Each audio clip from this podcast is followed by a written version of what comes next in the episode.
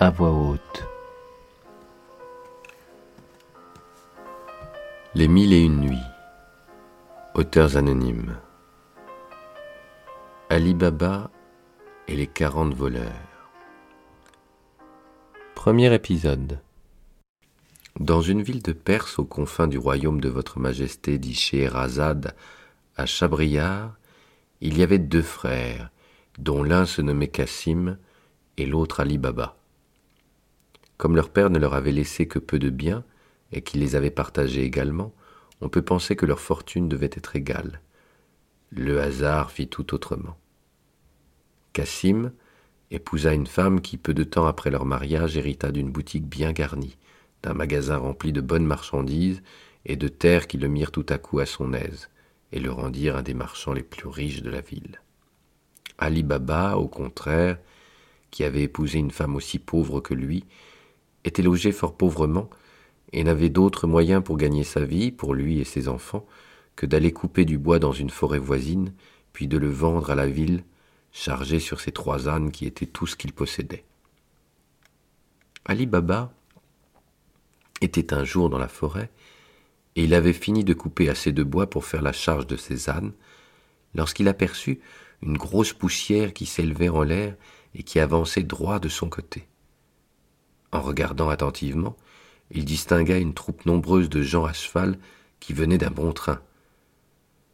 On ne parlait pas de voleurs dans le pays, mais néanmoins, Ali Baba pensa que ses cavaliers pourraient en être. Sans penser à ce que deviendraient ses ânes, il songea à sauver sa personne.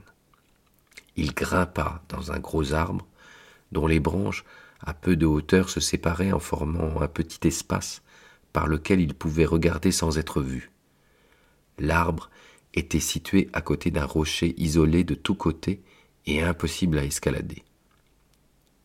Les cavaliers, grands et puissants, tous armés, arrivèrent près du rocher où ils mirent pied à terre.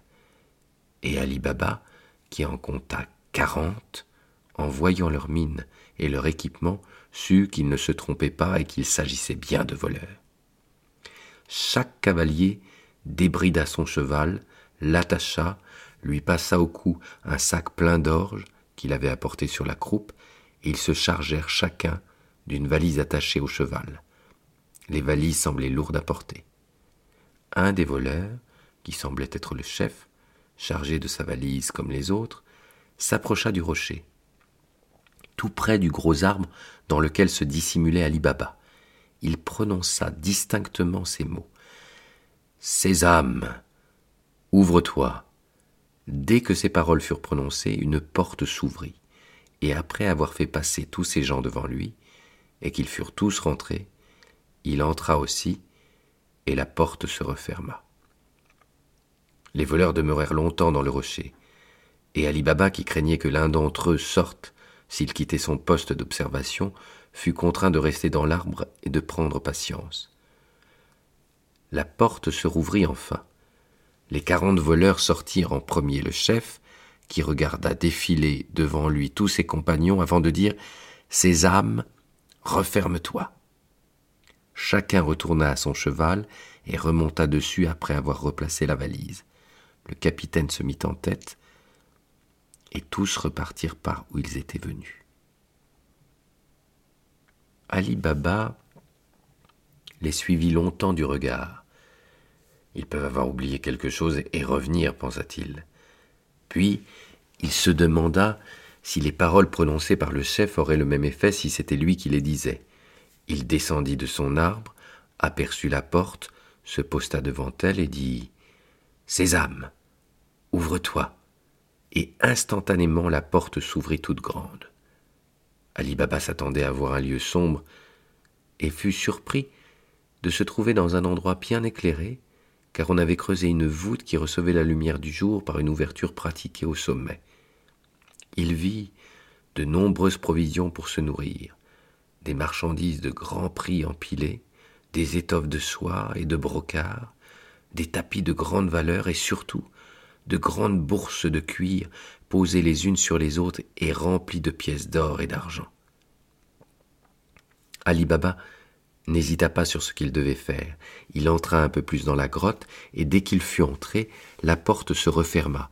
Mais cela ne l'inquiéta pas, il savait comment la faire ouvrir.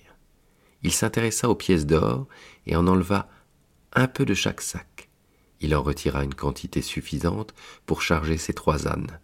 Il rassembla ses ânes qui s'étaient dispersés, les chargea des pièces d'or, qu'il dissimula avec des morceaux de bois posés par-dessus.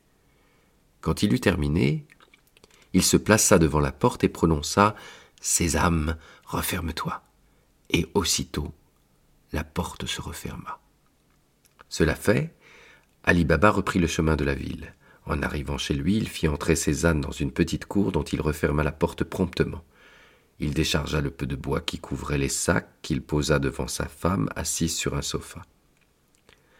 Sa femme palpa les sacs et comprit qu'ils étaient remplis de pièces de monnaie. Elle soupçonna son mari de les avoir volés et lui demanda Ali Baba, seriez-vous capable de faire une aussi mauvaise action? Il l'interrompit. Non, ma femme, ne vous alarmez pas. Cet argent que j'apporte était déjà volé. Si j'ai volé, ce sont des voleurs que j'ai volés. Et Ali Baba raconta son aventure à sa femme en lui demandant de garder tout cela secret. Puis, il vida les sacs et fit un gros tas de pièces d'or, et sa femme commença à les compter. Ali Baba lui dit Quand aurez-vous fini de compter Laissez cela, je vais l'enterrer dans le jardin. Sa femme, remise de ses émotions, s'arrêta et lui dit Attendez, je vais aller chez votre frère, emprunter une petite mesure, et ainsi nous irons plus vite. Pendant ce temps, creusez une fosse dans laquelle nous enfouirons le trésor. Faites ce qu'il vous plaira, ma femme, répondit Ali Baba, mais souvenez-vous de bien garder le secret. La femme d'Ali Baba se rend chez Cassim, qui demeurait tout près. Cassim était absent. Alors elle fit sa demande à sa femme. Très volontiers, dit la belle-sœur. Attendez-moi un moment, je vais vous la chercher. Comme elle connaissait la pauvreté d'Ali Baba, elle se demanda quelle sorte de graines il voulait mesurer. Et, pour satisfaire sa curiosité, elle appliqua adroitement un peu de suif sous la mesure. Puis, elle retourna auprès de la femme d'Ali Baba pour la lui donner. Revenue chez elle, la femme d'Ali Baba plongea la mesure dans le tas de pièces afin de la remplir autant de fois que nécessaire. Quand elle l'eut achevée, elle fut très contente du nombre de mesures qu'elle avait trouvées. Puis Ali Baba emporta l'or afin de l'enterrer dans la fosse qu'il avait achevé de creuser pendant que sa femme s'en allait rendre la mesure à la femme de Cassim. Dès qu'elle fut seule, la femme de Cassim retourna la mesure pour regarder ce qui s'y était collé. Quelle ne fut sa surprise en voyant une pièce d'or. Aussitôt, l'envie s'empara de son cœur. Quoi se dit-elle? Ali Baba a de l'or par mesure? Et où le misérable a-t-il pris cet or? Elle était impatiente de mettre Cassim au courant, mais il se trouvait dans sa boutique et ne rentrerait que tard le soir. À son arrivée, elle lui dit Cassim, vous croyez être riche? Vous vous trompez. Ali Baba l'est infiniment plus que vous. Il ne compte pas son or, il le mesure. Cassim aurait pu être heureux pour son frère de le savoir riche. Au lieu de cela, il ressentit une vive jalousie et passa presque toute la nuit sans dormir. Le lendemain, il se rendit chez Ali Baba avant le lever du soleil. Ali Baba, dit-il en l'abordant, vous êtes bien discret sur vos affaires. Vous faites le pauvre et vous mesurez l'or Mon frère, expliquez-vous demanda Ali Baba. Ne faites pas l'ignorant, répondit Cassim, et regardez ce qui était attaché à la mesure que votre femme est venue emprunter hier à la mienne. Combien en avez-vous comme celle-là? Ali Baba raconta alors à Cassim l'histoire qui lui était arrivée et lui offrit de partager le secret. J'y compte bien, répondit Cassim, et j'exige aussi de connaître le lieu du trésor et comment je pourrais y entrer. Sinon je vous dénonce à la justice qui fera reprendre ce que vous avez déjà emporté. Ali Baba expliqua alors à Cassim comment il pouvait se rendre à la grotte des voleurs et y pénétrer. Cassim n'en demandait pas davantage et résolut de s'emparer pour lui seul du trésor dès le lendemain. Le lendemain, il partit avant la pointe du jour avec dix mulets chargés de grands coffres qu'il voulait remplir. En suivant les indications d'Ali Baba, il arriva devant le rocher. Il chercha la porte, la trouva, prononça les paroles Sésame, ouvre-toi. Il entra dans la grotte, la porte se referma. Cassim regarda admiratif tous les objets précieux qui se trouvaient là. Il se dépêcha de prendre des sacs pour aller les mettre dans les coffres que portaient les mulets. En arrivant devant la porte, il ne se rendit pas compte tout de suite qu'il avait oublié le nom de la céréale qui permettait l'ouverture de la porte, et dit Orge, ouvre-toi. Et fut bien étonné de ne pas voir la porte s'ouvrir. Il essaya avec d'autres grains, mais la porte demeurait fermée. La peur s'empara de Cassim. Allait-il rester là et être découvert par les voleurs? Les voleurs revinrent vers midi à leur grotte. En arrivant près de la grotte, ils virent dix mulets à côté du rocher. En arrivant au galop, les voleurs effrayèrent les mulets qui s'enfuirent. Les voleurs mirent pied à terre et inspectèrent le tour du rocher, le sabre à la main, à la recherche du propriétaire des mulets. Le chef se dirigea directement vers la porte, prononça les paroles. La porte s'ouvrit. Cassim, qui avait entendu l'arrivée des chevaux, se tenait devant la porte, prêt à se jeter dehors dès qu'elle s'ouvrirait. Il fonça, renversa le chef, mais n'échappa pas aux autres voleurs qui lui ôtèrent la vie sur le champ. Les voleurs entrèrent dans la grotte. Ils trouvèrent, à côté de la porte, les sacs préparés par Cassim, et les remirent en place sans s'apercevoir que d'autres avaient été délestés par Ali Baba auparavant. En tenant conseil sur cet événement, ils comprirent bien comment Cassim avait pu sortir de la grotte. Mais comment il y était entré? Il était impossible d'escalader le rocher, il fallait un mot de passe pour que la porte s'ouvre. Mais cela, ils étaient certains qu'il n'y avait qu'eux qui le connaissaient. Pour dissuader les visiteurs indésirables, ils décidèrent de couper le corps de Cassim en quatre quartiers qu'ils disposeraient dans la grotte. Puis, après avoir bien refermé la grotte, ils remontèrent à cheval et allèrent sur les routes fréquentées par les caravanes pour les attaquer et exercer leur brigandage habituel. La femme de Cassim, pendant ce temps, était de plus en plus inquiète. La nuit tombait, et son mari n'était pas revenu. Elle alla chez Ali Baba et lui dit, tout alarmée, Beau-frère, vous devez vous douter que Cassim est allé dans la forêt. Il n'est pas encore revenu et voilà la nuit. Je crains qu'un malheur ne lui soit arrivé. Ali Baba la rassura en disant que, pour plus de discrétion, il avait décidé sans doute de rentrer quand il ferait nuit noire et que tout le monde dormirait. Rassurée, la femme retourna chez elle et attendit toute la nuit. Au petit matin, tout en pleurs, elle retourna chez Ali Baba pour le supplier de retrouver Cassim. Ali Baba se mit en route immédiatement avec ses trois ânes. En arrivant près du rocher, il s'étonna de n'avoir pas rencontré son frère ni les dix mulets et fut effrayé par les marques de sang près de la porte.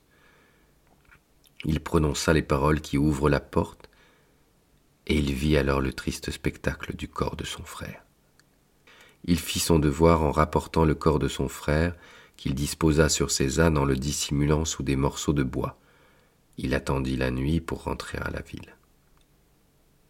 Arrivé devant chez Cassim, il frappa à la porte.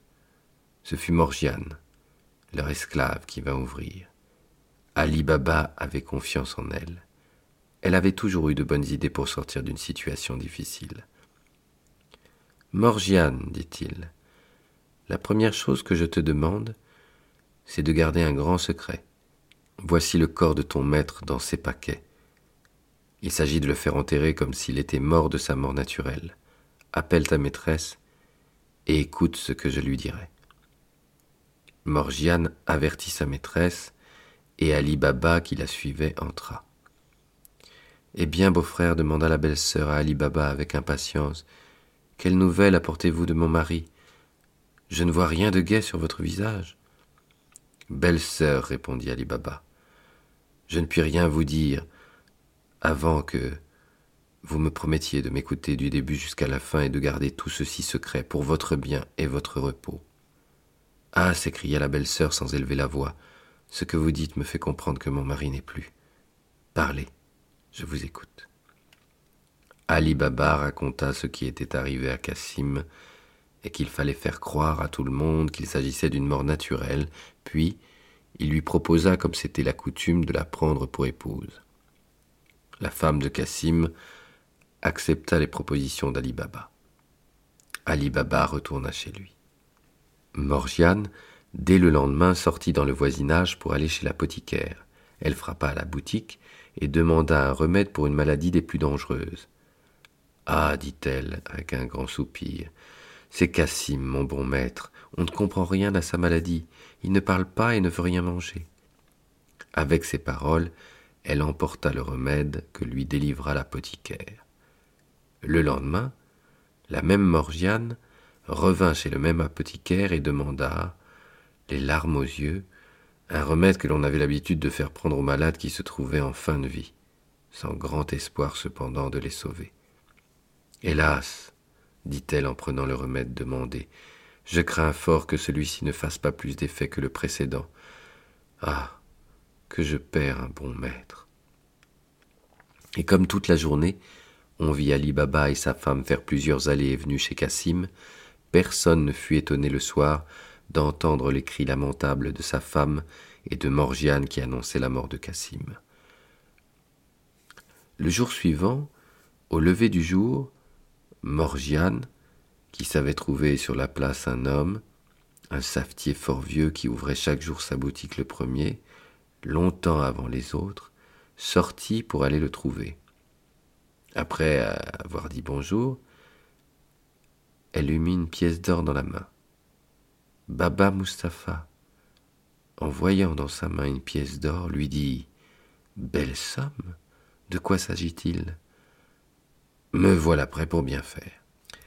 Baba Mustapha, lui dit Morgiane, prenez tout ce qu'il vous faut pour coudre et venez avec moi rapidement, à condition que je vous bande les yeux en arrivant à un certain endroit. Oh, voulez-vous me faire faire quelque chose contre ma conscience, contre mon honneur? s'inquiéta Baba Mustapha. Non, lui répondit Morgiane, en lui remettant une autre pièce dans la main. Vous n'aurez rien à faire contre votre honneur. Baba Mustapha se laissa conduire et Morgiane, après lui avoir bandé les yeux à l'endroit qu'elle souhaitait, le mena chez son maître et ne lui ôta le bandeau qu'une fois arrivé devant le mort. Quand Baba Mustapha eut achevé son travail, Morgiane lui banda à nouveau les yeux et le raccompagna chez lui pour être sûr qu'il ne ferait pas demi-tour. Revenue chez Ali Baba, elle fit alors chauffer de l'eau, et Ali Baba qui rentrait fit la toilette de Cassim et le parfuma d'encens. Puis, le menuisier apporta le cercueil, mais Ali Baba voulut mettre lui-même Cassim dedans et clouer le couvercle. Enfin, Cassim fut enseveli avec les cérémonies accoutumées.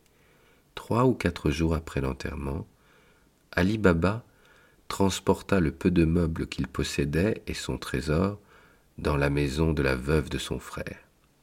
Quant à la boutique de Cassim, Ali Baba la donna à son fils qui avait terminé son apprentissage.